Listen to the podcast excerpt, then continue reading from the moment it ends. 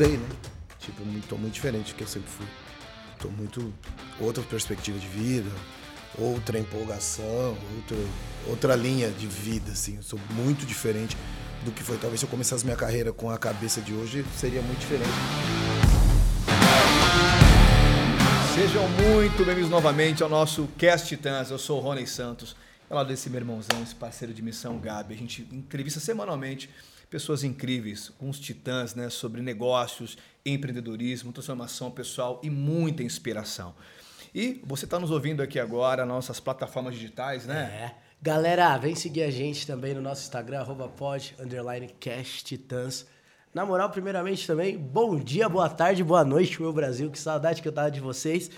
Hoje, hoje eu diria que vai ser um dia mais especial, mas eu não vou mentir que pra mim vai ser muito mais especial hoje. é verdade, cara. Né, irmão?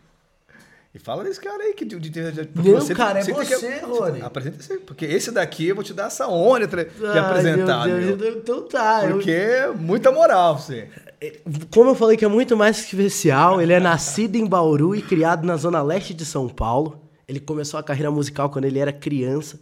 O Brasil viu ele crescer, são mais de 30 anos de carreira e muitos prêmios. Ídolo desde os anos 90, conquistou milhões de fãs com sua voz marcante no pagode e ainda moda do país. Pai de cinco filhos talentosos, ele se reinventou e inovou na sua musicalidade. Se consagrou como um grande produtor musical e agora também é empreendedor em vários segmentos.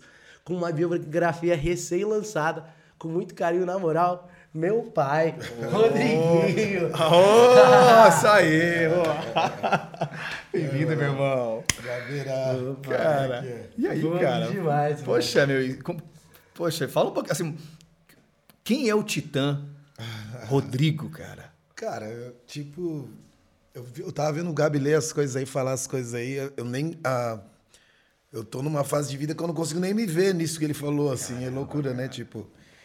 Ah, cara, mas é isso, assim. Eu, eu sempre fiz as coisas com tanta naturalidade. Sempre foi tão de mim, assim, que eu nunca. Eu nunca me apeguei a, a, a esses títulos, nada, né? Uma coisa que foi acontecendo, que faz parte da minha vida. comecei muito criança, né? Não tive. Quando eu comecei a fazer isso, eu não tive a. Eu não tive a, a maturidade. Não tinha, né? Claro, né? Criança. Mas eu não tinha esse discernimento de, de separar onde eu quero chegar, onde eu cheguei, ou o que, uhum. que é, né? Era uma parada de vamos lá. É verdade. É, isso que eu tenho para fazer, vamos embora. E graças a Deus, hoje, assim, né, olhando para trás, né, e ouvindo isso que o Gabi falou, como foi a gente falar, eu me, eu me, eu tenho muito orgulho, né, de tudo que eu fiz. Tenho muito orgulho de tudo que aconteceu na minha vida. Tenho muito orgulho de estar aqui hoje ainda, é, podendo falar e com horizonte ainda para alcançar, né? Verdade, é uma parada que é, aconteceram todos esses anos, né? Mais de 30 anos. E tá longe de parar, né, cara? Tipo, eu, eu, sinto que tá muito longe de parar ainda. E, cara, tô feliz de estar aqui com vocês, ah, né? Pô, você é, é tô feliz. tão precioso, né? É até cara? difícil, porque assim, são pessoas que, que eu convivo, né? Então, eu não consigo nem imaginar que a gente vai falar aqui que a gente já não saiba. Não, é, é, então, a gente, a gente, é interessante porque as redes sociais mostram uma versão editada da gente, não, não Sim, quem a gente realmente é. Total. E o Gabriel foi te desse que ele falou, cara, eu nem me vejo, tô numa outra fase da vida. Fala uma coisa pra gente, Rô, que algo sobre o Rodrigo que ninguém sabe mas você gostaria que todos soubessem?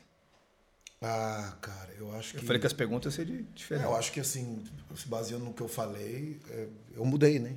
Tipo, eu tô muito diferente do que eu sempre fui. Tô muito. Outra perspectiva de vida, outra empolgação, outra, outra linha de vida, assim. Eu sou muito diferente do que foi. Talvez se eu começasse minha carreira com a cabeça de hoje, seria muito diferente. Não seria essas coisas que estariam falando aí, sei lá, né? Seria outras Caramba. coisas. E é isso, eu mudei. É, é uma coisa um pouco meio que recente, então galera ainda não tem muita gente que ainda não percebeu, percebe mais quem está próximo de mim, né? E mas vamos perceber logo logo. Gradativamente, né, Gradativamente, exatamente, um dia após o outro. E, e, quando você fala de mudança assim, então, é, por exemplo, que principais mudanças houve na, na mentalidade, no, na visão de mundo do Rodrigo? E que você gostaria de dividir com as pessoas, cara? Que seria importante para elas também, né? Ah, sim, né? É, eu poderia citar vários, vários tópicos aqui, vários, uhum. vários papos, né? Mas tem uma coisa que eu aprendi muito no, em todo esse processo de vida, de, de mudança, que é processos, né? Respeitar o processo das pessoas. Então, assim, não adianta, ah, eu, ah hoje eu vejo que o fator principal é a família. Mas até você chegar, até eu chegar nisso, eu demorei 43 anos. Para chegar nesse é, entendimento. Até chegar nesse entendimento, eu demorei muito. Então, assim, não adianta eu chegar e falar, ah, é isso. Cada um tem que passar seu processo, né? Eu vi esses dias uma entrevista do, do Mano Brown e a é. pessoa perguntou qual o conselho que você deixa para as pessoas. Ele, pô, não deixo conselho nenhum, não. É, Sim. Acorda e vai trabalhar, e faz o seu, e, né, cada um é faz, é. é, cada um faz o seu do seu jeito, né? Então, assim, esse lance de conselho é complicado. É, é, a gente vem daquela crença, né, de se conselho fosse bom, não era de graça, né? então, cara, é, a visão de a visão de mundo que eu tenho hoje, acho que é uma visão minha que eu sei que logo, logo vou estar compartilhando com outras pessoas.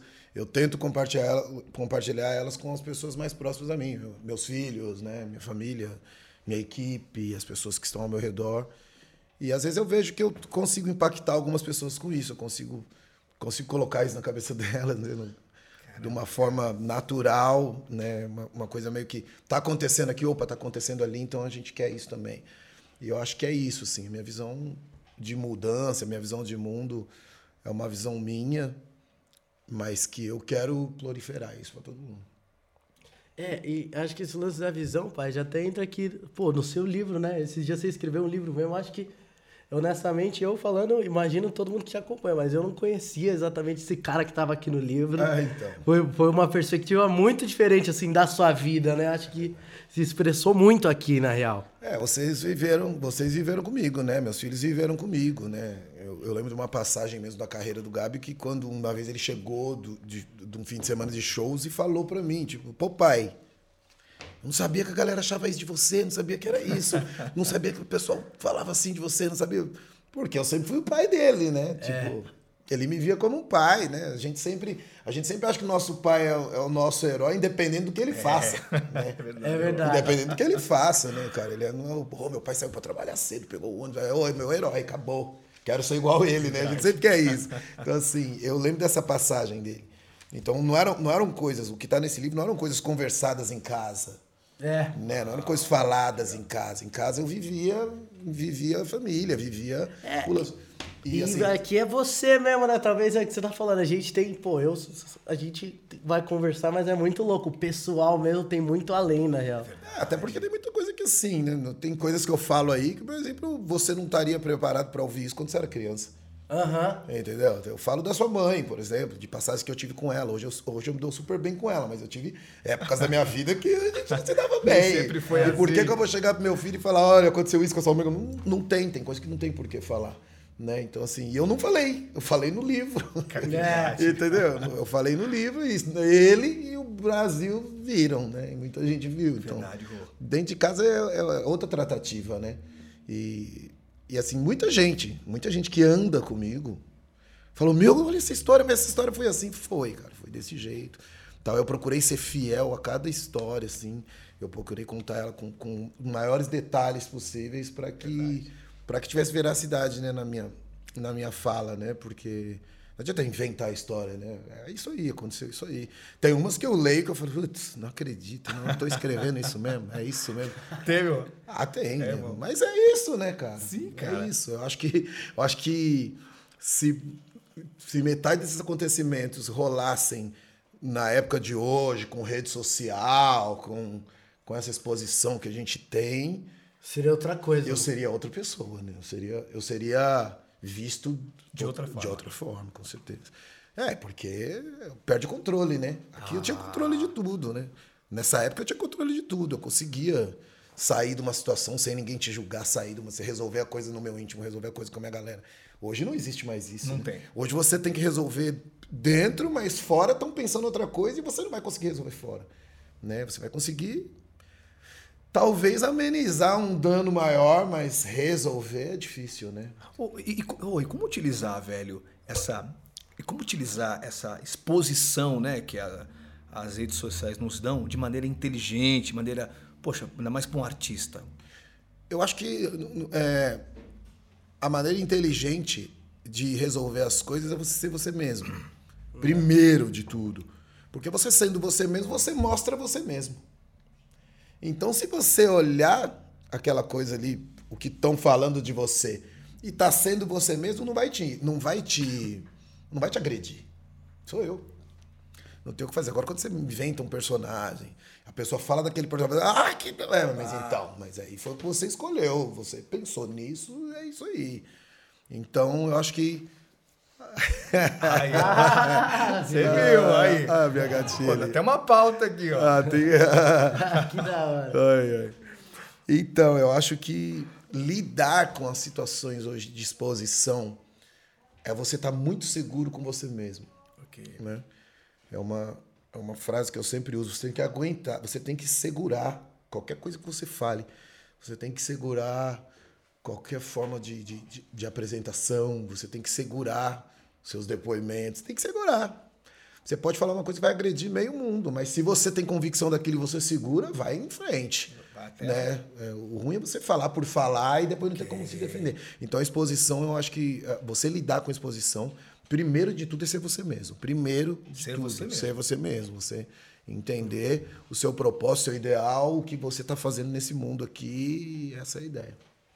Ô pai, e você pensa em publicar uma parte 2 do livro, ou, ou, mais, ou você acha que já era? Eu separei, eu, eu, separei, né, o livro. Tipo, aí esse livro em si, ele fala do Rodriguinho como um todo, né?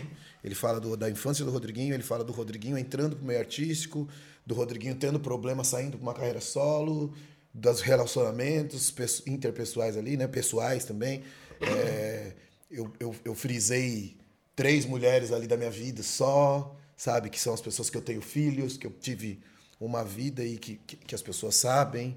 Então foi uma coisa mais, mais íntima de, do, do, início até onde eu tô. Uhum. Mas eu não, eu não pontuei, pela, por exemplo, as fases dos travessos. Uhum. Tem histórias de travessos ali, loucuras, assim, muito loucas que as pessoas que adorariam saber, né? só que eu não pontuei. Então a gente vai ter um livro só dos travessos. Não, que demais. Onde eles também vão escrever as partes né? Onde demais. É, porque eu falo da minha saída, por exemplo. Aqui eu falo da minha saída, mas é a minha perspectiva, eu saí e fui viver outra coisa. Eu só que eu saí, eles viveram a, a parada deles. deles. O que eles fizeram. Tem histórias de que eles chegavam nos shows, eu não tava, o contratante fazia um carnaval. Eu não sei disso, porque não foi eles que E chegou a acontecer com eles. Aconteceu é, com eles, assim. Eles me contam assim, a gente tá risada Cadê junto disso. Mas, é, exatamente, o, o, empresário não falava é. que eu tinha saído, só chegava com o grupo. Então imagina, o cara chegou com o grupo lá, o Rodriguinho não tá. Então, imagina a saia, a saia justa que eles ficavam. Isso aí é a perspectiva deles. Eu não tenho como saber, eu não sei. Eles vão falar isso com, né, com mais propriedade. Então, assim, tem coisas que a gente deixou só para esse livro dos travessos. Mas é, é, esse livro dos travessos já era o meu segundo livro, porém eu já comecei a escrever um outro livro, né? Eu comecei essa semana, inclusive, a escrever um outro livro. Fala um pouquinho para a gente desse outro, Rô. Então, esse outro livro é o livro das minhas, das minhas palestras, né? É um livro de. Eu dou ali alguns toques, alguns, alguns passos para se ter uma carreira bem sucedida, mas assim não não só uma carreira musical, né? É são, de business, mesmo. É, são toques que nem business, cara, é mais de coisas é mais de comporta, é mais comportamental do Pode que ter. do que profissional assim, é mais hum. comportamental, mas são coisas que funcionam para qualquer carreira, para tudo que você vai fazer na vida. Poxa. Então, né, eu, eu eu uso ali exemplos de coisas que eu passei. Mas aquilo ali, quando eu fui falar, eu fui falar numa empresa, esses dias, uma palestra numa empresa, né, tinha 400 funcionários na empresa e não, não era uma empresa de música, era uma empresa de eletricidade. Então você fala suas histórias, você vê as pessoas, nossa, é isso mesmo, é isso mesmo, uhum. é isso mesmo. Claro que, claro que eu estou sendo muito bem assessorado em relação a isso, né, senhor Rony? não é uma coisa totalmente né, da minha cabeça, assim. Até, até porque esse livro mesmo, a ideia desse livro partiu do Rony. Né? Eu já tinha tido a ideia do livro, na realidade, já tinha começado a escrever, mas eu comecei a me perder no meio do, do, caminho, porque eu escrevia, ah, esqueci tal coisa, voltava. Aí já estava lá na frente, putz, esqueci. Eu me perdi e deixei ele de lado. Quando a gente começou a fazer as mentorias, isso se organizou na minha cabeça. Foi quando o Rony falou: por que, que você não escreve? Eu falei: porque eu não tenho uma galera que, que lance. Não, eu tenho, então acabou. Dois meses o livro estava lançado. Dois meses, né, cara? Dois meses o livro estava lançado. Mas, mas uma coisa que, que é, muito, é, muito, é muito fera em você, irmão: você é um cara de ação, velho. Um cara que eu quero, é um míssil. O Rodrigo é um míssil. Flá, não, é tudo, né? Ele mira e vai. Tipo, eu quero e vou. Ô pai, e o mais da hora ainda você tá falando do livro dos travessos, é que também agora você tá empresariando os travessos com o An cantando, com o primo, pô. Depois de tudo, você tá de novo na gig, pô. Sim, Caramba. sim. Inclusive a gente tem um projeto agora em que eu vou pra estrada com eles e tal. É, ali. A relação de Rodriguinho e Travessos, desde a época que eu saí, é uma relação meio marido e mulher, né? Tipo, é- então a gente tem aquele período que a gente tá tretado. Ah, cada um do seu lado. Ah, e tem o período que faz as pazes. Ah, vamos fazer uma coisa bonita. Vamos fazer mais um filho, mais um DVD, mais. Ah, brigando. Ah, vamos pra lá, cada um cuida agora do seu. tem muito isso. A relação que eu tenho com eles é assim. Hoje não, hoje, hoje, hoje todos nós, né? Estamos mais maduros nos travessos. Então é outra viagem. A gente começou muito cedo. A gente teve coisas grandes muito cedo, da noite para o dia. A gente não soube administrar muito, muitas dessas coisas. Por isso, talvez teve, a- teve a separação. O que eu acho que foi necessário É? para o crescimento de ambas as partes. Assim, né? Essa separação foi primordial. Porque hoje, quando eu volto para os travessos, eu tenho outra tratativa. Quando eles eles conversam comigo, é outra viagem, e a gente consegue chegar num denominador comum sem briga, sem nada, tudo numa boa. E coisas que a gente não tinha. Né? É, porque hoje quem cuida da nossa carreira somos nós mesmos. Não, e, e é tão interessante isso porque, por exemplo, vai, ah, você falou do livro, né? Da- tem muita, muita história. Agora, esse novo livro também, por exemplo, se você pudesse pontuar um tópico desse novo livro, cara, que, poxa, para dividir com as pessoas, que poderia ser um, um pulo do gato, para que ela pudesse ter mais qualidade de vida ou performar melhor na vida pessoal, na profissional, um tópico, o que, que você dividiria? Rô? É, acho que o tópico, o, o- principal lance desse livro é o meu foco. É o foco de onde eu queria chegar. Né? Então, esse livro eu consigo passar do início ao fim dele. É, é, no início do livro, já percebe-se um Rodriguinho que quer chegar num determinado lugar. Só que no meio desse caminho, eu mostro onde eu errei, né? Eu mostro a hora que eu fui pro lado errado, eu mostro a hora que eu fiz uma besteira, eu mostro a hora que eu tive uma escolha que foi certa ou não, eu mostro a hora, né? Eu mostro esses, esses lances. Então a pessoa que lê e que entender vai falar, putz, olha, ele fez isso aqui, aqui então ah, acho que não. Verdade. É isso, que era o que eu faria. Caramba. Que era o que eu faria, né? Eu olho às vezes e falo, "Pô, isso aqui eu não faria se fosse hoje. Isso aqui eu não faria se fosse hoje. Isso aqui eu não faria. Isso eu faria Três vezes três vezes mais. Então, eu acho que o lance principal do livro é o foco e a motivação, né? Porque eu também mostro no livro que em nenhum momento eu eu deixei a peteca cair, em nenhum momento eu deixei, eu desisti, por mais que eu tivesse problemas financeiros, problemas com o empresário, eu não deixei a peteca cair, eu sempre vi que eu tinha que até porque quando eu junto com esse livro foi o nascimento junto com o livro, mas junto com o meu sucesso, o Gabi nasceu. Opa, fala sobre É, isso. o Gabi nasceu exatamente na mesma época, assim. Ele- eu comecei a fazer sucesso em tipo, vai. Ele nasceu em outubro. Eu comecei a, a fazer sucesso em novembro. Não! É, é, novembro. Comecei a fazer sucesso em novembro. Ele nasceu em outubro. Então, ali, aquele outubro ali já mudou a minha cabeça. Eu já não era sozinho. Já era outra. Eu já tinha um filho para criar, eu já tinha. Era outra viagem, então não posso parar. Caramba, tem pessoas dependendo de mim, tem um filho que depende de mim, eu não posso parar. Então aquilo ali foi uma virada de chave, né? Então a minha carreira, ela nasceu exatamente junto com a, ascensão da minha carreira, né? Eu já trabalhava há muito tempo, mas a ascensão da minha carreira nasceu com o nascimento do Gabi junto. Então isso foi muito paralelo a, a não me deixar desistir, a olhar para o lado. Talvez é o que eu falei, se eu estivesse sozinho, ah, cara, tô na merda aqui. Ah, vou trabalhar no shopping, vou fazer outra coisa. Né? Eu tinha minha formação, vou trabalhar na minha formação, vou fazer outra parada, não vou ficar. Mas não, né? Então, era o que eu tinha na mão. Não tinha tempo de procurar outra coisa para fazer. Não dá pra olhar pra trás, né? Não, não tinha como. Não tinha como olhar para trás. Né? Foguete não tem ré, né? Foi lançado e agora é para frente. Então, assim, foi isso, né? Foi isso. Tem, tem um paralelo aí da minha carreira entre o nascimento do meu primeiro filho e, e a minha carreira. Tem uma relação. Tem aí, uma né? relação muito grande. Muito. Poxa, é interessante falar isso porque você falou de sucesso e nascimento do filho, né? Para um pai, o filho pode ser a materialização desse sucesso também. Para um pai, pensando como pai, Ah, sim, né? né? Com, com a questão pessoal, né? É que a gente que foi criado, nós somos criados em outra época, né? Eu, acho que você também. Né? em que a gente tinha nosso pai e nossa mãe dentro de casa, em que a gente tinha essa referência familiar, né?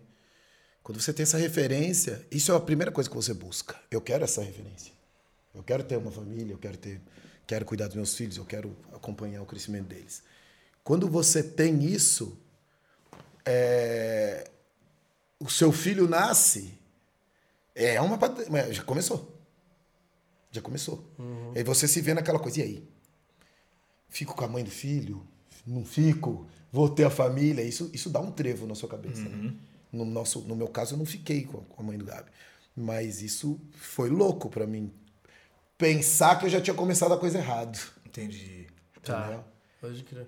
Mas agora eu tive um. um- um- eu, eu participei de um, de um treinamento, né? De uma imersão tal que. Que eu falei, era uma informação que eu não tinha na época que hoje eu tenho. Quem tem família são os filhos. O pai e a mãe têm relacionamento. Entendeu? Eu, eu sou família do Gabi para sempre, mas eu não tenho nada com a mãe dele. Ponto. Quem tem família são os filhos. Né? O pai e a mãe têm relacionamento. Eu não tinha essa informação naquela época. Olha isso, velho. Eu não tinha. Se eu tivesse informação naquela época, ia ser muito diferente. Né? Tipo, ah, não, legal. Tenho meu filho aqui, legal, vou cuidar. Mas não, eu não tinha isso. Na minha cabeça já era uma, frustra... uma frustração. Caramba, mano, putz, tive um filho fora do casamento, putz. Aí você casa, aí você tem mais dois filhos. Eu casei, tive mais dois filhos. Aí, aí piora. Caramba, eu tô aqui em casa, tem mais dois filhos, mas tem um fora. Putz, vamos tentar juntar tudo. E não tem se juntar tudo. Porque o pai e a mãe têm relacionamento. A mãe nova não quer saber, a mãe velha não quer saber disso, entendeu? Verdade. E eu fui repetindo esses padrões minha vida inteira, né? Pô. Minha vida inteira fui repetindo esses padrões, né? De, de... Aí largo uma, fica com dois filhos, aí faço outra. Aí largo, mais dois, pego, largo. Repetindo padrões. É um padrão que eu tive que participar desse treinamento, dessa imersão, para identificar isso e quebrar isso. E foi o que eu fiz. Mas é o que eu falei. São informações valiosíssimas que, se eu tivesse no início da minha carreira, seria outro andamento também. E você percebe que tem muita gente ouvindo a gente agora, que assistindo, que também está repetindo padrões na vida deles. né? É. Em várias áreas. Vida pessoal, negócios, relacion... tá repetindo padrões. Sim. Uma sacada. O que te ajudou ou, assim, a, a quebrar, a identificar, falar, cara, eu preciso quebrar esses padrões. Então, o importante de tudo isso é você identificar, né? Identificar a área que está É repetindo o um padrão. discernimento, É, né? você de identificar, né? Você... Poxa, forte. essa esse esse treinamento que eu fiz é é uma coisa que você consegue olhar o problema do lado de fora, né? Você não tá mais, não tá na sua cabeça, você não tá não tá dentro da sua cabeça junto com outros milhões de coisas que você tem para pensar. Você consegue ver ele aqui, ó. Aí você fala, cara, isso aqui, olha isso aqui, isso, isso, isso, isso, isso, isso, acabou. Você consegue ver e resolver, identificar o problema. É que é o nosso que, que a gente não tem isso, né? Não. A gente tem muito medo de falar dos nossos medos, a gente tem muito medo de falar dos problemas que a gente tem, né? Principalmente a classe artística. A classe artística ela tem que se mostrar forte o tempo Tá todo. verdade essa, essa, entrevista hoje aqui. Ou tá vindo. te- A parte artística ela Por tem que quê, se mostrar velho? forte o tempo todo, ela não pode ter fragilidade. Por quê? Ao seu ver, porque você pode falar com propriedade, porque você, Porque você é julgado pelo que você tem, você é julgado pelo que você é, você é julgado pelas suas conquistas. E ao mesmo tempo que você é julgado por tudo isso, você pode ter conquistas imensas. Você também está sujeito a pessoas que chegam novas, que aí já não tem nenhuma base, nenhum discernimento de nada, que já não respeitam nada disso que aconteceu. É. E isso, se você não está pronto para lidar com isso, você deixa isso para trás, né, cara? Tipo, você abandona. Eu tenho muitos amigos aí, né, que, que surgiram na mesma época que eu e, e que foram tanto sucesso, até mais do que eu, e, e que hoje não tem a carreira consolidada, né? Vive daquilo, sobrevive daquilo, mas não tem, é, não tem mais uma carreira. Por quê? Por conta de quê? Por conta dessas vozes exteriores, que às vezes não respeitam isso, não falam isso. A pessoa fala, se ela não tá bem, ela fala, ah, meu, é passado, ficou lá no passado. Mas é o passado que molda o que a gente é hoje, né? O momento, o momento mais precioso da nossa vida é esse que é o presente. Não é o futuro, nem o passado, é esse aqui. E para você chegar nesse aqui, você teve um passado que te moldou para chegar nisso aqui. Então como que você vai esquecer? Você não pode esquecer. E, e- e é complicado, né? E você ter que lidar com exposição, você ter que lidar com julgamentos, você ter que lidar com tudo isso sem você ter a segurança do que você representa, É verdade. aí complica tudo. Cara, isso é muito forte. hein? Muito forte, aí corrompe. E, e para você, por exemplo, a gente está aqui agora. Ah, e você falou uma coisa muito forte, né? Que o artista não, não sabe lidar muito com essa questão mesmo de. Até porque a gente fica vulnerável, né, cara? Muito vulnerável. E, pô, como ele está em exposição o tempo todo, essa vulnerabilidade acaba sendo perigosa pelos haters, um pessoal que. Não é verdade? Muito perigoso. Muito. Você fala uma coisa, o cara distorce, pega aquele trecho, joga. É, exatamente, é muito perigoso. E você não tem chance, né? Ah, o- o- infelizmente, o que é ruim chega mais longe do que o que é bom, né? Então você tá lidando ali com um milhão de gente te xingando e dez falando, não, não é por aí, gente. Vamos ver o lado do cara. ali. Vamos ver o lado do cara. Enquanto tá um 10 falando isso, tem 200. Ah, esse é um lixo, você não quê." Aí complica. Aí complica. Eu me desliguei totalmente das redes sociais, assim. Se desconectou. Desconectei total, assim. Fala um pouco pra gente. Para disso. fazer esse tratamento, eu tive que fazer isso. Eu tive que sair das redes. Sair, sair mesmo. Tanto que agora, assim, faz o que? Uns 15 dias que eu voltei do- do- dessa imersão e nunca mais entrei, assim. Eu entro, posto, vejo só o que eu fiz, acabou, não vejo mais nada.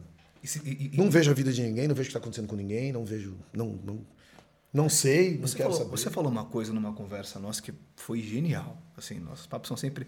Você falou assim que. Você falou assim, Rony, a gente é um reflexo daquilo que a gente consome. Você lembra? Sim. E se você fica se alimentando toda hora de rede social, parará, parará, parará, como é que isso vai refletir dentro de você? Fala um pouquinho pra gente sobre isso, né? Cara, é, é, uma alimentação também. exatamente, é a mesma coisa da alimentação.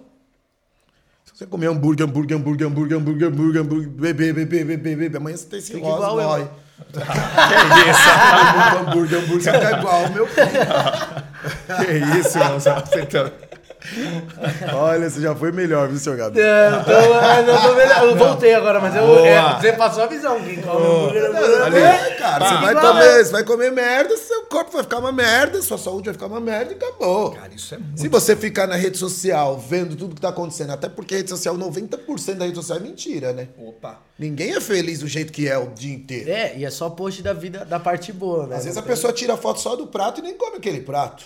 Eu mesmo fui esses dias com as minhas filhas na churrascaria, chegou na churrascaria, puta churrascaria, o cara me mandou um, uma saladinha de entrada. Eu falei, uma saladinha de entrada. Veio uma pra mim, pra Vitória, uma pareta, salada com pétala de rosa. Epa. Eu vi essa foto. de Vamos tirar aí? foto dessa. Eu tirei a foto da salada. Ê, filha, salada. Ah, acabou. Tira esse prato daqui. Tem muito isso, né, velho? Tira esse prato, vem picanha, quero saber. Sabe outra merda? Caramba. A rede social é uma parada louca. Você acorda 6 horas da manhã e vai correr. Sempre tem alguém que acordou 3, 4 horas antes Isso. de você. O Sempre Rony, então. O Rony já começa com o Rony. Se acordar às seis, pode pensar que você já tá atrás, que ele já saiu pra correr. Já saiu, já correu, já tomou banho gelado, já fez tudo. Caramba, cara. Já fez tudo, cara. Ô, sabe? Ah, é, Mas o Rony ainda é verdade, né? O Rony ainda é faz isso. todo Você, dia. Tem eu, cara que- eu tô na praia, eu tô na piscina. Sempre vai ter alguém que tá em Cancún.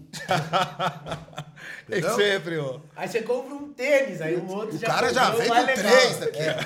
Já Colocam aquele carrosselzinho cada hora com. Ali vai Então, passando. assim, é uma competição que não é sadia, né? É uma coisa que não é sadia, é uma coisa que é baseada em mentira. Você sabe é que como tá- se fosse um doping, né? Sabe o que tá tremendo aqui nesse nosso podcast de hoje, aqui com esse irmãozão, cara? Porque, assim, geralmente a gente traz alguém e você percebe uma tentativa de querer vasculhar a vida. A gente tá vasculhando a mensagem, né, cara? Meu, esse aqui é teu palco, velho. Divide a tua mensagem. E você tá dividindo tanta coisa. A tua mensagem mesmo, cara. Você realmente você virou- tem se conectado muito com a tua mensagem, Rô. Sim, Né, sim. Eu, eu, Cada eu- vez mais, né? Eu, eu tive. Eu ti- senti a necessidade de dar uma- um mergulho pra dentro, né? Pô, velho. Eu senti, agora, né? eu senti essa necessidade de dar um mergulho pra dentro, né? Porque só quem entende você é você. E é o que eu falei, né? Uma rede social, às vezes você olha e fala, putz, é isso aí, eu sou isso aí mesmo, meu. Será, meu, que eles estão sabendo mais de mim do que eu? É. Né? É o que eu falei. E aí, dependendo do, do, do momento que você tá, cara, a gente é ser humano, né? A gente não é máquina. Se todo, cara, se todo artista se, se priorizasse o que vocês dois estão fazendo, de não apenas crescer para fora, mas aprender também a crescer para dentro, o que, que mudaria no meio artístico? Tudo. Mudaria tudo. O cara, sabe? Primeiro que não existiria uma competição, né? Primeiro ponto. Não existiria uma competição. Cada um é E seguro se existisse, era consigo mesmo, né? consigo mesmo e assim, não, e existiria troca. É mesmo. Poxa, cara. Existiria troca. Eu veria o Gabriel fazendo uma coisa diferente de mim, eu não ia achar. ruim. Eu ia, ent- mas por que, que ele. Não, se o Gabriel tá fazendo isso, tem alguma coisa pra ele fazer isso. É, a gente não pensa dessa A maneira. gente não pensa dessa forma. Você vê a pessoa fez aquilo, ah, não sei o quê. E você fala. Ah, aí, olha isso aí, tá, tá fazendo merda, tá se queimando. E a pessoa ali, ó. E você tá, tá se queimando. Não, certo tá você que não tá fazendo, que tá quieto. Falando de quem tá fazendo. E a gente, olha, pessoal, ah, eu Tá não errando, faria. Tá errando, hein? Tá errando. Aí você senta com aquela pessoa e fala. Você senta com aquela pessoa e, e- e fala. Por quê? Vamos supor que tivesse esse, esse lance. Caramba, por que você fez? isso? Por que que tá acontecendo isso? Por que que você tá fazendo isso? Ah, eu tô fazendo isso por isso, por isso, por isso, por isso. Pode ser que no final daquela conversa você fale, entendi. Olha aí. entendi. Ou falar, não, gente, não, legal, ela fez isso pra ela, tá dando certo pra ela, mas pra mim não vai dar. Mas ok, a gente tinha aquela. A gente, a gente tinha um. A gente entenderia tudo que tá acontecendo, né? Hoje a gente não entende, a gente só vê e fala. Ah, tá tocando, a música tá tocando pra caramba. Ah, lógico, ele gastou um milhão na rádio pra tocar. A gente nunca pensa que a música tá tocando porque a música é boa. ou porque o cara se dedicou ali três, quatro meses dentro do estúdio mixando aquela música, fazendo com que ela tivesse o melhor som. Fazendo ninguém, né? a gente não pensa, né? A gente prefere. É muito mais fácil a gente pensar na, na- na- a ideia chula da parada, né? Não a ideia real da parada, né? É isso, né? A gente nunca pensa. A gente, quando a gente tá no estúdio gravando uma coisa, assim, é muito louco. A gente tá no estúdio gravando, chega uma hora dentro do estúdio que a gente fala, mano, é isso, é isso, cheguei, é isso aí, é isso que vai acontecer. E você chegou nessa hora, você vai naquilo ali.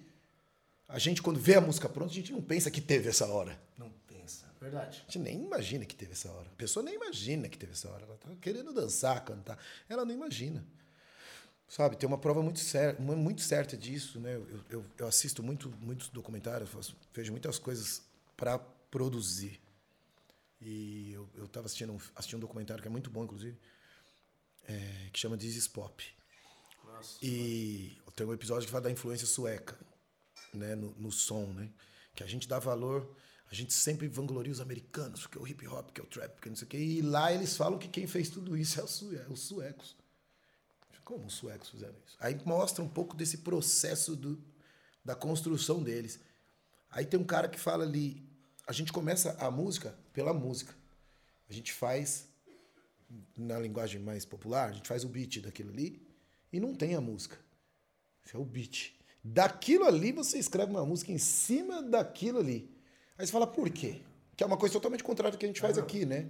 Aqui a gente compõe a música e vai pro estúdio com a música composta. Lá não, lá eles compõem a- o som e escrevem em cima daquilo. Né? Então, às vezes, a gente- às vezes a gente traduz algumas coisas e não tem. Por que esse cara falou isso aqui? Porque não é aquela frase, é a música. Eles pensam nisso. Por que, que eles pensam nisso? Eles estão fazendo a música em inglês. Pô, 50% aí da população brasileira, eu não estou falando um número figurativo, mas não sabe falar inglês. Mas ouve a música e dança e curte, e a música é incrível e não sabe o que está falando. Mas a música entrou nele. Entendeu? A música entrou nele.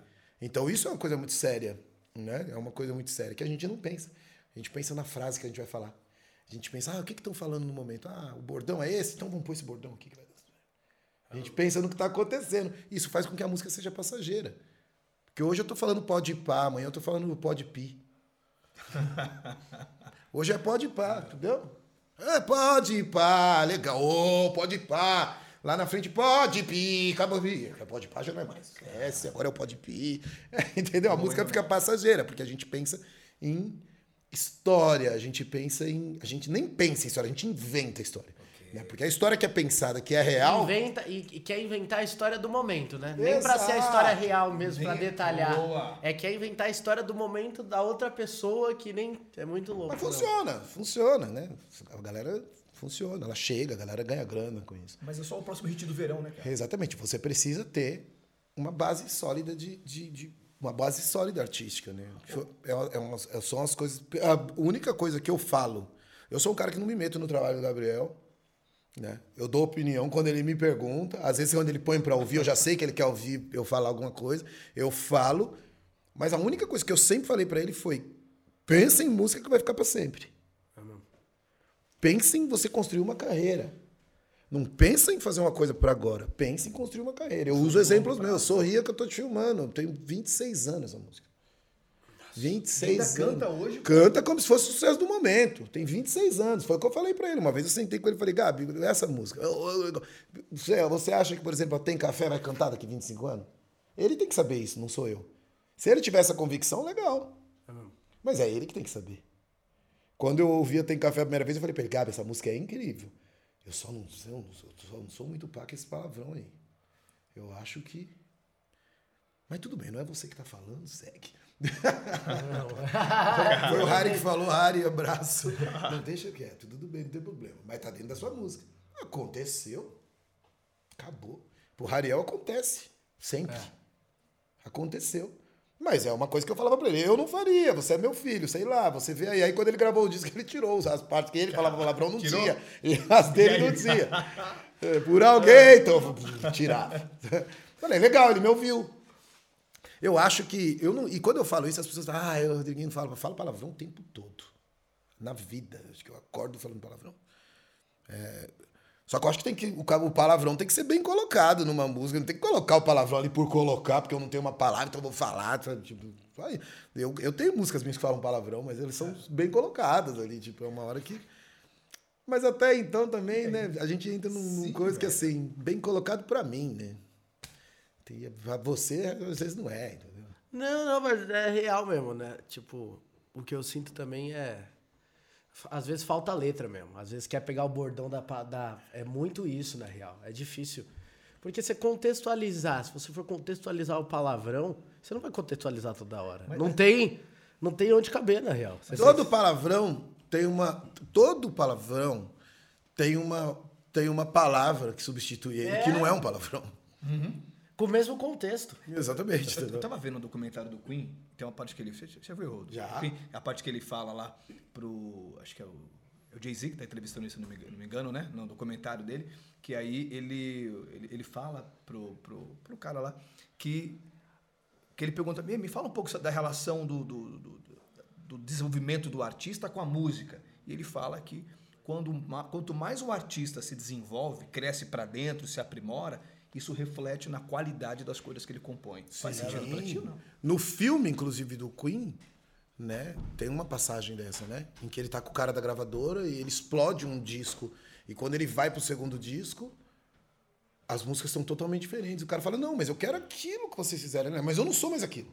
Cara, isso é Então volta há cinco anos atrás. brabo, hein? Eu não sou mais aquilo. Aí o cara fala pra mim, então eu não quero vocês. Então eu não quero você, então tudo uma puta que pariu. Sai, joga pedra no vidro, briga com o cara e o negócio dele explode. Mais do que explodiu o anterior. Caramba, velho. Entendeu? O negócio explode mais do que explodiu o anterior. E aí? É o que ele falou. Ele falou, não sou mais isso. Eu sou agora isso aqui. Eu não tenho como falar daquilo. Eu não sou aquilo. São, são coisas que eu uso muito na minha carreira, assim, né? Muito. Às vezes eu componho uma música com o Gabi. Gente- Uma vez a gente fez uma música, ele fez, trouxe pra mim, eu coloquei uma parte ali, que eu sempre faço isso, põe uma partezinha pra eu ter meu nome. Já aproveita. cara é. Já aproveita a deixa dele e fala, opa, deixa eu. Né? Só pra não passar despercebido. Mas falar, tinha umas que falava. Falava, traz um. Eu lembro certinho. Traz uma. Traz um uísque que hoje eu vou beber. Dá no copo aqui que hoje eu vou beber. Traz o copo aqui que hoje eu vou beber. Eu não bebo. Eu troquei essa frase. Quase nunca bebo, mas hoje vou beber. Eu troquei, porque não é a minha. Eu não bebo. É, Mas quase nunca bem, mas hoje. É, quase nunca bebo. Hoje eu vou beber. é. Eu falar, traz um copo aqui que hoje eu vou beber, eu sou eu bebo. Entendeu? Pô. Eu bebo. Então, assim, é, eu troco. São coisas que eu uso na minha vida. Eu não falo. Em, em músicas, eu não falo coisas que eu não, que eu não faço. Ô, Rô, o pessoal geralmente, cara, vê, vê o, o, o palco, né? Assim, da, da vida da gente. Fala pra gente uma coisa importante. Cara, qual é o jogo por detrás do jogo? Porque quando o pessoal olha pra você, vê o jogo. Mas por detrás daquele jogo tem um outro jogo, né? Um jogo de performance, um jogo de algumas disciplinas, de alguns rituais, de alguns hábitos. Qual é o jogo por detrás desse jogo, né? Eu, eu não sei se eu sou a pessoa mais indicada para falar disso, porque eu sou um cara que eu não sigo muito o jogo atrás do jogo. né, assim, eu tenho, eu tenho as minhas. Eu tenho o meu método, né? E qual é o seu método? falar, eu tenho um método e eu sigo meu método e, e vem dando certo, enfim. Né? Eu, eu, eu, eu sou um cara que é, É uma displicência até eu falar isso. Mas eu sou um cara que eu só conserto quando quebra, sabe? A coisa vai quebrando, vai quebrando, eu vou deixando, vou deixando, vou deixando. Sabe quando você tá. Okay. Você sai o carro tá aceso, o negocinho da gasolina? Você fala, não, daqui a pouco eu ponho, daqui a pouco eu ponho. Aí o carro para. Aí você tem que deixar ele parado, sair, comprar um saquinho por gasolina, né? Tá parado. Tá mais eu sou esse cara. Okay. Não, daqui a pouco tem um posto. Não, não vou parar, vou parar. Não. Aí para, cara. Eu sou esse cara. Eu sou o cara que eu só. Eu só. Sou, não, eu era, vai. Que agora, agora eu tô fazendo diferente. Mas eu sempre fui esse cara de tipo. Vai, minha voz começaram a reclamar. Aí eu tô rouco. Aí eu não tô conseguindo cantar. Aí eu tô indo. Ah, não sei o quê. Aí eu gravo um vídeo. Aí a pessoa, pô, tô que não tá cantando nada. Aí eu vou procurar resolver. Depois que chegou lá. É, me ferrei. Aí eu vou resolver. Então, como eu falei, o jogo por trás do jogo, é, se tratando da minha vida, eu acho que eu não sou esse cara. Eu vejo todas as pessoas ao meu redor, o Gabi, o meu irmão, são pessoas que vivem se preparando uhum. para esse momento final do palco. Eles vivem se preparando. Eles vivem pensando no que vai melhorar aquela parada. Eles vivem pensando nisso. E esse é o jogo por trás do jogo, o preparo. Preparo, O preparo, né? É, o, é a segurança, é o. É, o, é isso, é, é, é, a ousadia, né? Você não tem medo de fazer uma coisa. Então, assim, alguns pontos desse eu tenho por trás do meu jogo. Você, agora, você, ah, olhando para as pessoas lá fora, você acha que, olhando para fora, você falou assim que o jogo detrás é o preparo. Você acha que a vontade de se preparar para as pessoas é maior do que a vontade de vencer ou não? Não. Eu acho que hoje as pessoas quando elas chegam, elas acham que não tem, não precisa mais do preparo. Né? Eu não sei nem se acha, né? É que assim, é difícil falar. Eu sempre falo, você só vai entender o sucesso quando você tiver. Uhum. Você não vai entender o sucesso se você não tiver. Tem que estar tá lá, pisando lá. Você tem que chegar e ver tudo aquilo que está acontecendo ao seu redor. É ali que você vai entender o que é o sucesso. Então, a pessoa hoje é, é uma coisa muito rápida, né? A pessoa posta uma música, um clipe, e amanhã esse clipe tem não sei quantos milhões e a pessoa virou um artista. Chegou. É, e... Ela deu um salto gigante do início até ali, chegou. O meio ali que aí se prepara, essa coisa toda, ela não teve. Só que ela chegou. O que, que ela vai preferir? Andar para frente? Ou peraí, agora eu vou dar uns passos para trás e me resolver? Não, ela vai andar para frente. É, e eu sempre falo isso que é louco porque, tipo, música não é, sei lá, uma loja de carro, né, mano? Que vai subir no faturamento. Você começa no lugar pequenininho, aí a parada do nada não tem nada, no outro dia você tá na cabeça da parada. Então, hoje, né, não é assim. Eu já vi numa época que era assim. Era mais, era, era mais montado. Eu vi numa época hoje que, assim, você começava a cair, você tocava nas casas noturnas e aí não sei é, o quê. Quando a gente chegava no estúdio para gravar. Era muito grande, né, esse momento. Você já venceu, já cheguei no estúdio. você nem pensava se aquele ia tocar ou não. Você chegou no estúdio. Venceu. Olha. Hoje eu tô ali, sentado dentro desse lugar. Tem um estúdio na casa dele, eu tenho um estúdio na minha. Eu tenho outro estúdio na rua. E Hoje é. Eu, eu produzo pessoas todos os meses, quatro, cinco artistas e o mais fácil é gravar. O mais fácil é gravar hoje. Hoje o mais fácil é gravar. Na minha época, o mais fácil era. Não tinha mais fácil. Caramba. Não tinha. Você fazia o grupo e tal. Onde eu vou tocar? Aí era batalha pra você arrumar um lugar pra você tocar. Aí quando você tocasse, aquele lugar tava vazio. Como vai fazer pra encher esse lugar? Não dá, às vezes não dava tempo aquele lugar encher. Porque antes de encher, o cara já trocava você. Você já tinha que procurar outro lugar pra tocar. E aí você tinha que ter alguém que olhasse para você e falasse: Nossa, esses caras têm talento, eu vou tentar alguma coisa com eles. Mas até essa pessoa chegar, meu. Até você chegar no executivo de gravadora. Outra, até você sentar sem internet, né? É, sem internet. Sem celular. Era no boca, a boca, boca. Era aquela coisa a pessoa ia ali e oh, aqueles caras estão ali, estão enchendo aquele lugar, tá legal. Era assim.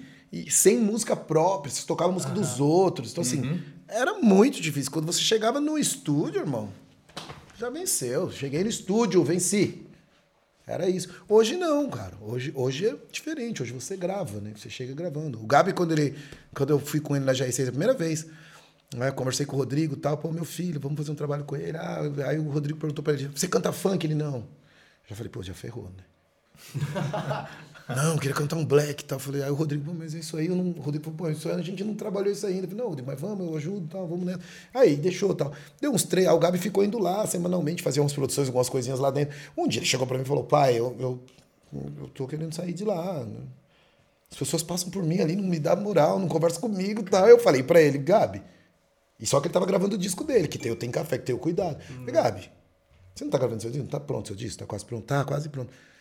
Faz, vai até o final. O máximo que vai acontecer é você sair com o disco embaixo do braço e a gente vê o que a gente faz. Desse, dessa conversa até ele estourar foi um mês. Um mês. Entendeu? Foi um mês. E se é a hora que ele fala quero sair, eu falo, sai. É verdade. Não, sai, sai. É, os caras não estão mesmo, sai mesmo, cara. Deixa eu falar isso pra ele. Não poderia não ter acontecido nada, entendeu? A gente não sabe. Mas é. é... Verdade. O que, que eu tô dizendo? Você viu? Ele entrou ali e tal, ele já tava com o disco dele gravado. Foi fácil. É. Entendeu? Foi fa- lógico que o Gabi tem as dores dele, tem as dificuldades dele de carreira Mas antes é. disso, mas é muito mais fácil. A O nossa processo de criar é muito mais fácil. É, entendeu? Então, assim, era lá na, na minha época, cara. Chegou, chegou. Prova disso é todo mundo daquela época tá aqui até hoje. Todo mundo daquela época faz show até hoje. É verdade. Todo mundo daquela época faz show até hoje. Tem gente daquela época que faz show até hoje com a música daquela época. É verdade. Que nem lançou coisa nova, tá vivendo daquilo ali. Agora, por quê? Qual era, se você pudesse pegar, cara, qual era um padrão de comportamento que era comum entre a galera daquela época que falta hoje, na sua opinião? Mas uma atitude, uma. Uma atitude boa, né? Uma atitude boa, é uma atitude boa, Acho né? que comprometimento, né? Ah, ok. Porque é o que eu falei, era muito difícil chegar. Então, quando chegava, você dava valor. Ok. Né? Era muito difícil chegar. Pode crer. Então, quando chegava, você dava valor. Cara, cheguei na gravadora, não quero sair da gravadora. Não quero sair da gravadora. Eu lembro que eu fui dar uma gravadora, né? A primeira gravadora que eu fui. A gente entrou na gravadora e foi uma coisa louca, assim, de tipo. Um cara procurou. Não existia o grupo, olha que loucura, o grupo não existia. Um cara procurou e falou que queria um grupo de adolescentes.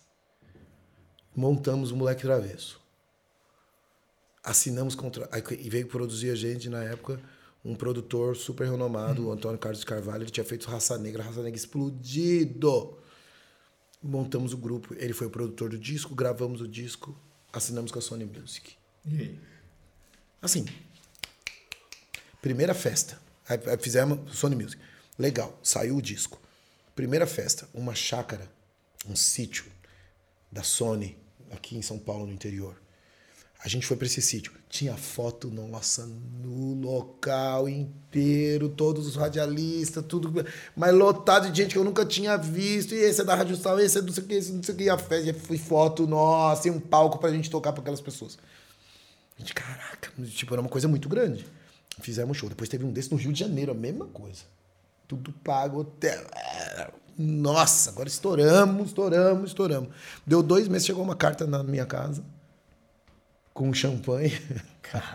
Primeira vez que eu vi um Vive clicou na, minha vida. Me mandando a gente embora.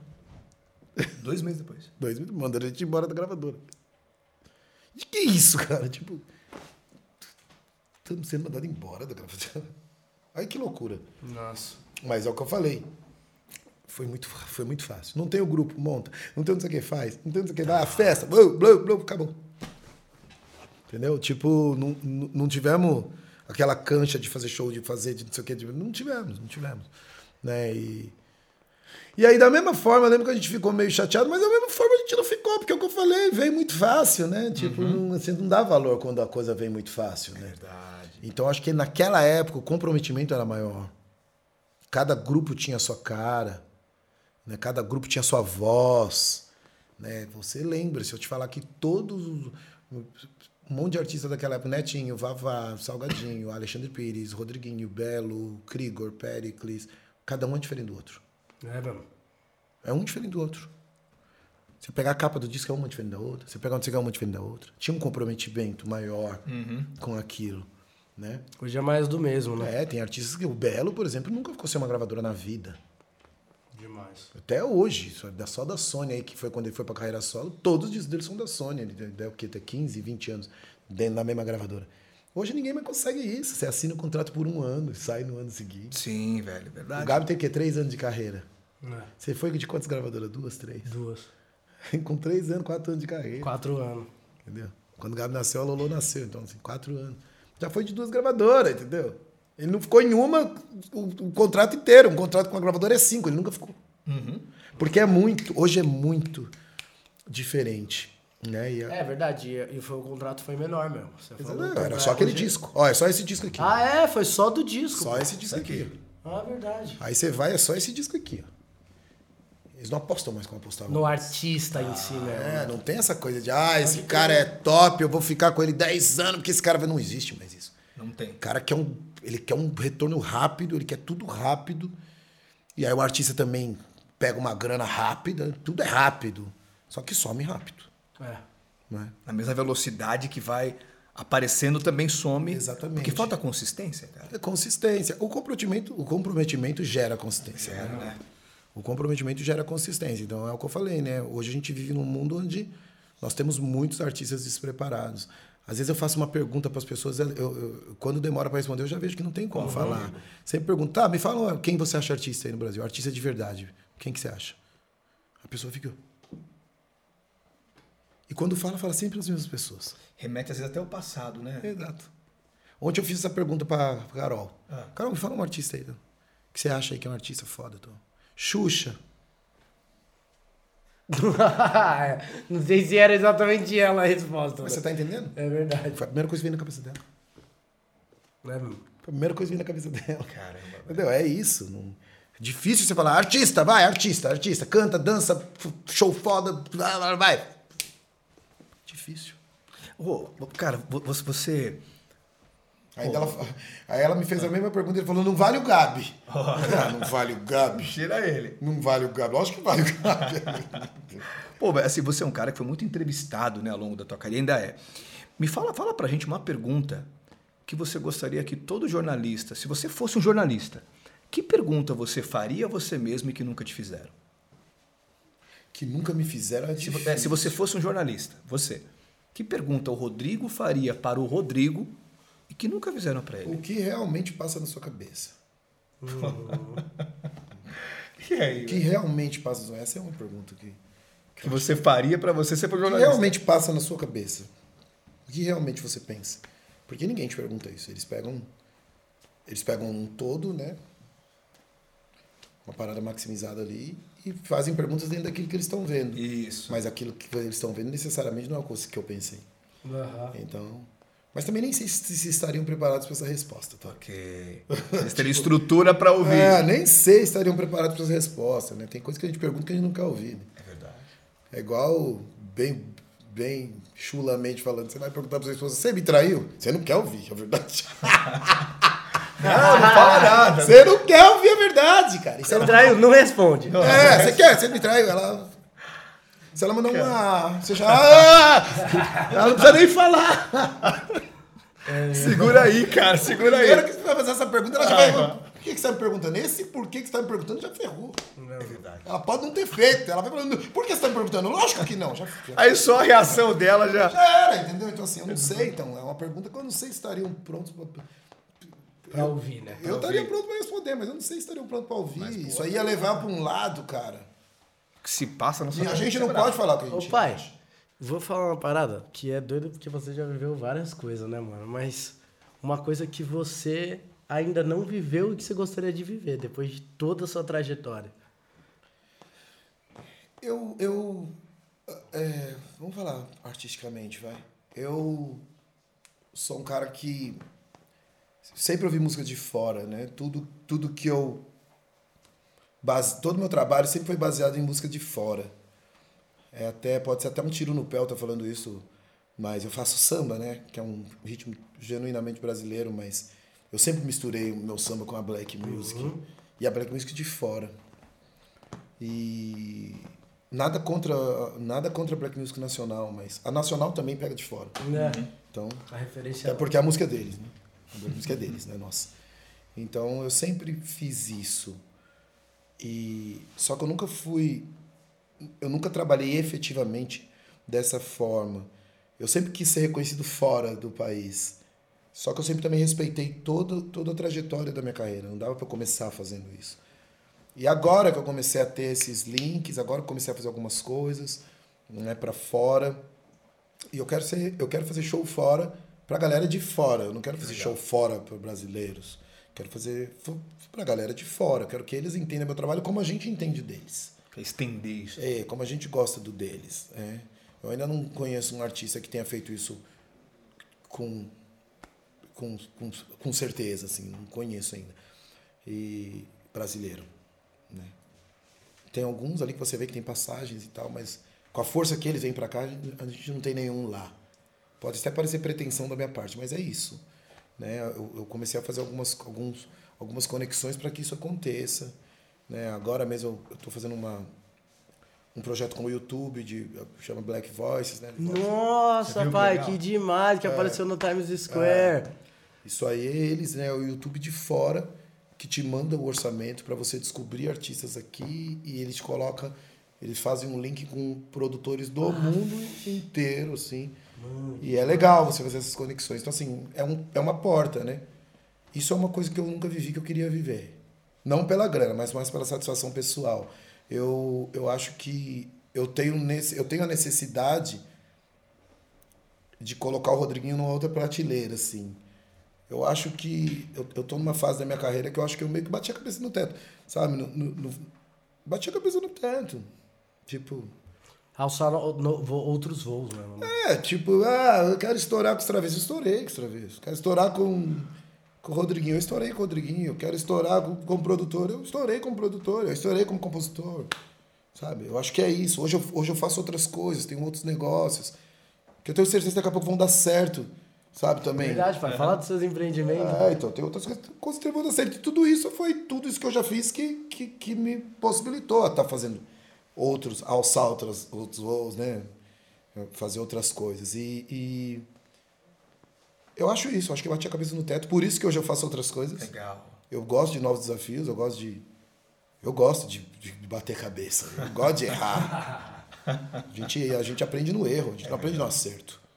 Entendeu? Então, o, o, sabor da derrota te dá aquela raiva é necessária para você conquistar outras coisas. É verdade. Então, eu gosto. É, falando de outros exemplos, tenho um restaurante, né? O Legado Parrila, né, que vai, vai inaugurar agora daqui 20 dias. Eu tenho o Lounge, né? Que é o QG Legado. Eu tenho a marca de roupas, que é a Reis. Que né? inclusive, reis, é, inclusive aqui, ó. Reis, todo mundo de Reis, né? Tá ali, cara. Inclusive, a Reis já fez o nosso kit do Cast Tans. Que foi incrível. Que, né? Tô e curioso até, saber essa parada. É, e até hoje, por desencontro, a gente não conseguiu se encontrar é, pra pegar. Mas o kit é? do Cast Tans já tá pronto. Ficou incrível. Pelo amor de Deus, cara. E aí tenho isso. Tenho tem uma empresa de, de móveis industriais, aqui, inclusive. Que inclusive também fez o Cast Tans. O Cast aqui, é tudo, tudo, tudo, a gente fez lá. E são coisas totalmente diferentes, né? Eu sento para conversar com os sócios que entendem das coisas, eu sempre estou aprendendo, eu sempre estou, né? Tem coisas que eu falo ali, mas eu quero passar uma experiência daqui, mas não vai funcionar ali, então eu tenho que me faz pensar. Uhum. Eu gosto de coisas que me façam pensar. Tudo que eu venho fazendo até hoje é muito automático. Embora as pessoas que me procurem para produzir achem que eu que eu sou um cara que eu penso fora da casinha, que eu ah, ele faz coisa diferente, não é diferente para mim, é, é, a minha vida aquilo. Não é diferente para mim. O que eu faço não é diferente para mim, é normal. É muito normal. Às vezes eu até penso, cara, como essas pessoas nunca pensaram nisso? Né? Tipo, cara, já, uhum. né? Hoje eu vejo, ah, a pessoa tá fazendo beat, a pessoa não sei o quê. Eu fazia beat há 20 Nossa, anos atrás. Há 20 anos atrás eu, eu produzia artistas black e eu é. fazia, tocando tudo. Eu, olha, então, mas eu fiz isso há 20 anos. Então, assim, pra mim não é novidade, sabe? Então eu sempre sinto vontade de, de, de ter novidade, de, de ver coisas. E eu acho que nossa música é muito brasileira, a, nossa, a música brasileira é muito rica. A gente tem muito para contribuir com o mundo todo. E tem que arrumar uma porta para fazer isso com a mesma força que eles fazem aqui. Falta esse portal, né? Exatamente. Olha, olha que força. E tem artistas hoje que abriram esse portal. É, a Anitta abriu esse portal, é, o Naldo lá atrás abriu esse portal. É só a gente. A porta tá ali, só que ninguém ainda passou com eles. É mesmo. Né? A gente tem que fazer isso, eu acho. Cara, que legal, velho. Pô, honestamente, esse papo podia durar horas, Pelo né, irmão? De Deus. Pô, irmão. Você moeu, moeu, cara. Assim, acho uma pergunta muito bacana pro Rodrigo agora para finalizar aqui com esse porque ele arrebentou. Cara, se você pudesse, meu irmão, escrever uma frase no outdoor, para o mundo inteiro ver essa frase, cara, uma frase que te inspira, que frase seria essa, cara? Uma frase que me inspira? É, hoje, hoje, no meu momento de vida. fase da tua vida. Eu hoje. fiz um post com essa frase ontem, só cresce o que você alimenta. Isso é qualquer coisa. Entendeu? Só seu trabalho. Que você alimenta. Seu trabalho, você vai se alimentar de sabedoria para ele, ele vai crescer. Eu não vi ninguém chegar em lugares altos sem, sem alimentar aquele, aquela chama, né? Aquele fogo ali. Entendeu? Tudo, isso é para todo, todos os setores da sua vida, só aquelas que você, que você alimenta. Hoje é essa frase, amanhã se você me perguntar, talvez seria outra. Mas você me perguntou hoje. Putz, incrível? Brabo, Nossa, hein, que demais, Você é né? louco, cara. Assim, e, e é tão tremendo porque assim, o Rodrigo ele sempre se permite sonhar cada vez maior. O cara vai falar, o cara quer ir pra fora, no sentido de quero levar. Adorei quando ele falou assim: eu quero levar a influência da, da, minha, da minha arte pra lá, da mesma forma que eles trouxeram essa mesma força de influência pra cá. Sim. Que incrível, irmão. Sim, eles usam muitas coisas nossas, né? Mas você vê que eles usam as coisas nossas do jeito que eles pensam que a gente usa, não é o jeito que é usado. Aham. Né? Como a gente por Verdade. muito tempo usou as coisas deles achando que a gente sabia o que eles estavam fazendo e a gente não sabia. Exa- né? A gente não sabia. Exatamente. Hoje a gente tem mais, não- quando não tinha. Hoje a gente tem mais acesso, né? Hoje a gente tem mais canais para entender o que eles fazem. Mas a gente não. É, e é, é louco até o estilo de vida, né? Acho que o estilo de vida era muito distante. Aí que você começa a ver que o estilo de vida tá muito conectado também com tudo essa parada aí. Acho que essa é a parte boa das redes sociais, na real. Eu particularmente Sim. gosto. Eu gosto de estar próximo de, ali do dia a dia das pessoas que me Sim. inspiram mesmo, porque vai te motivando, né? Vai alimentando. E sabe que é louco que às vezes você tá vendo as coisas, né? Ontem eu tava vendo o, o último filme do Justin Bieber Aham. na Amazon ali. Você vê que é a mesma coisa, né? Você vê que o bastidor, é, ele fala, é a mesma coisa que a gente pensa, é a mesma coisa. Não tem uma varinha mágica. É. É, o trabalho. Trabalho. É o trabalho, não tem uma varinha mágica. Vai se assustar com aquilo, com a... vão se assustar vendo aquilo quem nunca fez aquilo. É. Eu sempre fiz aquilo, eu sempre fui esse cara. Eu sempre fui esse cara de trabalhar, de quando eu vou fazer um show, eu tô desde o primeiro minuto, desde a montagem do palco até o final. Eu sempre fui esse cara. Então, pra mim, não tem novidade naquilo. Mas quem não faz, que só chega pra cantar, vai ter novidade. É. Cheguei pra cantar, tem um palcão gigante, tem. Ah, tá tudo. Ô, legal. Você não sabe como foi subir esse andaime aqui. Entendeu? Então, assim, é louco, né? É o que eu falei, a gente tem acesso hoje. Mas, assim, eu sempre que falo, que eu converso com, com artistas, com, com pessoas, são os toques que eu dou, né? É, Eu recebo toques demais na minha vida, então eu gosto de passar isso pra frente, né? Eu agora tô assistindo a parada que você me mandou assistir. Sim. Todo dia eu assisto a história de alguém ali. Legal, cara. É um toque que você me deu que eu vou passar isso pra frente, sabe? Que eu vou passar isso pra frente. Eu acho que isso também é o que faz a diferença. Você não retém informação, É. né? Levar adiante. Quando você leva adiante, você está ajudando todo mundo. E, e, fatalmente, cara, se você falar uma hora com a pessoa, pelo menos dois minutos daquela uma hora, ela vai pegar alguma coisa, né? Se você quiser, se você pegar todo dia e ler um jornal todo dia, você pode não se interessar por nada, mas uma coisinha ali dentro você vai se Vai, vai interessar. acontecer. Muito. Então você tem que exercer isso. Né? Que isso, Puta, que demais. meu irmão. Ô, gente, é o seguinte, pô, tem, tem muita história pra contar e na realidade tem muita Tem história para cada ano da sua vida. Nossa, tem muita história. Mas o que eu posso falar pra vocês matar um pouquinho desse gostinho é, vem ler o livro, O livro. né, que tá demais e tem muita, muita história aqui do meu pai. Além de várias aqui que a gente contou e de várias que ainda vai ter que marcar muito podcast se quiser contar todas as histórias mesmo. É, E- e- exatamente. E, a gente pode falar que, que conhecer um Rodrigo, assim, como eu tenho o privilégio de conhecer o Gabriel como filho, é, um, é, um, é uma honra, cara, de verdade, irmão. Assim, quanto mais a gente te conhece, mais a gente te admira, né?